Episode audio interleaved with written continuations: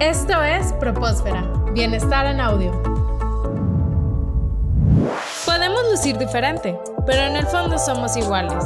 Equidad, solo aquí en Propósfera.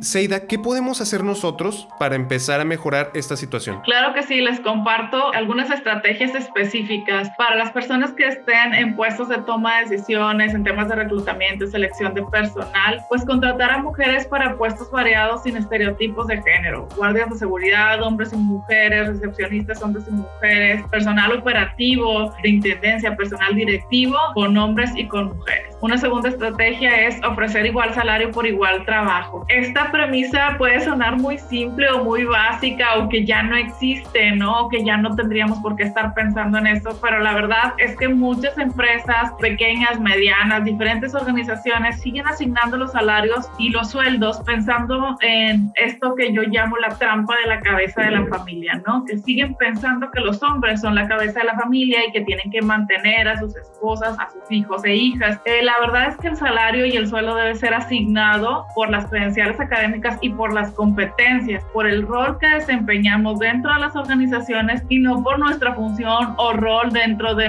de la sociedad. Otra estrategia es apoyar el emprendimiento de las mujeres, promover el desarrollo de emprendimientos autónomos, eh, los negocios impulsados por mujeres, elegir los establecimientos dirigidos por mujeres. También aquí el poder del consumidor puede ser de gran ayuda. Finalmente, analizar las políticas. En las empresas a veces las políticas son algo que está ahí guardado y que tiene muchos años la invitación que yo les hago es a las empresas y organizaciones desenvolven sus políticas, analícenlas a la luz del siglo XXI y hagan un ejercicio muy simple. Marquen todas aquellas políticas, servicios, prestaciones que se ofrezcan de manera diferenciada a hombres y mujeres y pregúntense por qué. Y les doy un ejemplo muy, muy simple. Las guarderías. El servicio de guarderías o esta prestación en algunas empresas es únicamente dado a las mujeres y aunque esto tiene una intención muy buena, la verdad es que perpetúa que seamos nosotras las únicas responsables de la crianza de los hijos e hijas y también limita que los hombres puedan ejercer una paternidad responsable.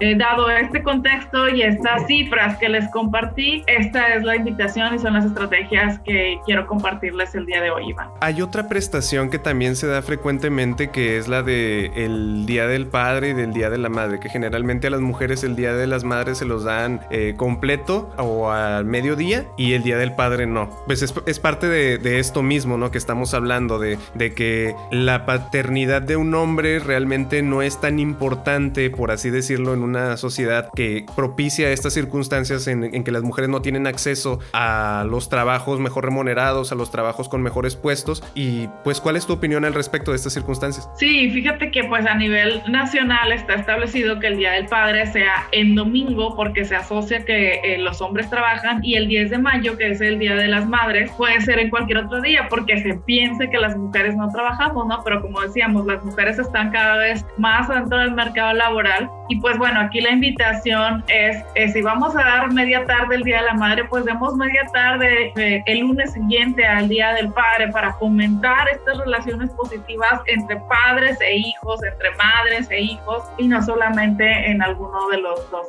Seida, ya para terminar, ¿hay algún comentario que te gustaría agregar para las personas que nos escuchan? Pues sí, mi invitación es a mantener su fortaleza de carácter de curiosidad muy activa, su fortaleza de amor por el aprendizaje y seguir indagando sobre estos temas, cuestionar el estado actual de las cosas y hacer propuestas en nuestras organizaciones a la luz de estas cifras y datos que acabo de compartir. Excelente, pues ya, ya nos llevamos, además de algunas cifras muy impresionantes, también algunas actividades que podemos hacer para mejorar esta situación. Muchas gracias, Seida, te agradecemos tu tiempo y que estés con nosotros en este programa. Con mucho gusto, hasta luego. Esto fue Propósfera, Bienestar en Audio.